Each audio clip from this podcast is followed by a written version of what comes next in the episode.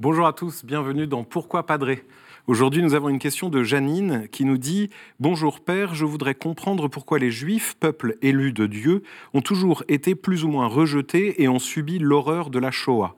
Je vous remercie pour votre réponse. Alors, chère Janine, c'est une belle question sur le peuple juif. C'est toujours compliqué de réfléchir à ce qu'est le peuple juif dans la pensée de Dieu et dans l'histoire des hommes. On découvre en effet que le judaïsme a toujours été combattu, le peuple juif en lui-même a toujours été combattu et a subi de grandes violences. Je pense que la chose la plus importante, c'est de considérer d'abord que Dieu a choisi le plus petit de tous les peuples.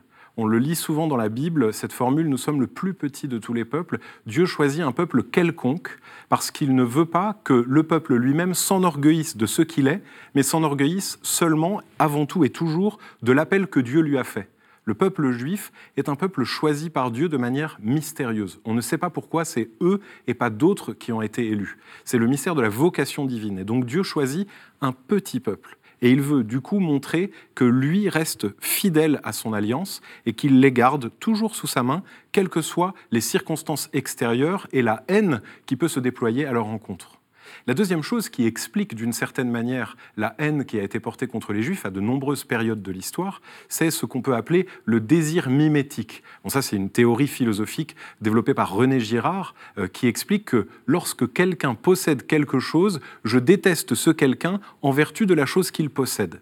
Et du coup, beaucoup de peuples ont jalousé les Juifs en imaginant des choses. On l'a vu à la fin du 19e siècle avec toutes les théories antisémites qui prêtaient aux Juifs une espèce de mainmise sur le monde, une espèce de secret qu'ils posséderaient et qui leur permettrait d'être tout-puissants. Une espèce de légende qui va se faire et qui s'était déjà faite dans les époques précédentes où on imaginait que ce peuple mystérieux qui reste vivant malgré les guerres, malgré les douleurs et les souffrances, eh bien ce peuple doit receler une espèce de mystère désirable. Et donc du coup, on va le combattre pour pouvoir s'approprier ce qu'il possède. Mais au final, on comprend que ce peuple élu est le peuple qui va conduire les autres. Et c'est ce que dit le livre d'Isaïe, ce peuple qui sera le fanal, l'étendard pour tous les peuples du monde.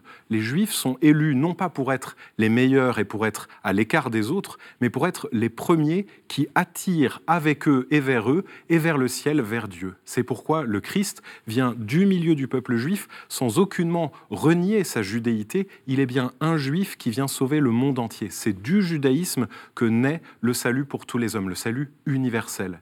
Et du coup, le mystère du peuple juif est encore aujourd'hui ce mystère qui nous attire vers Dieu, ce Dieu qui choisit les hommes pour les mettre auprès de lui, pour les sauver. Merci pour votre question, Janine. Vous pouvez continuer à nous poser des questions à pourquoipadré.com, ça c'est pour le mail. Vous pouvez aussi le faire sur les réseaux sociaux avec le hashtag pourquoipadré et vous pouvez retrouver cette vidéo sur ktotv.com. À très bientôt.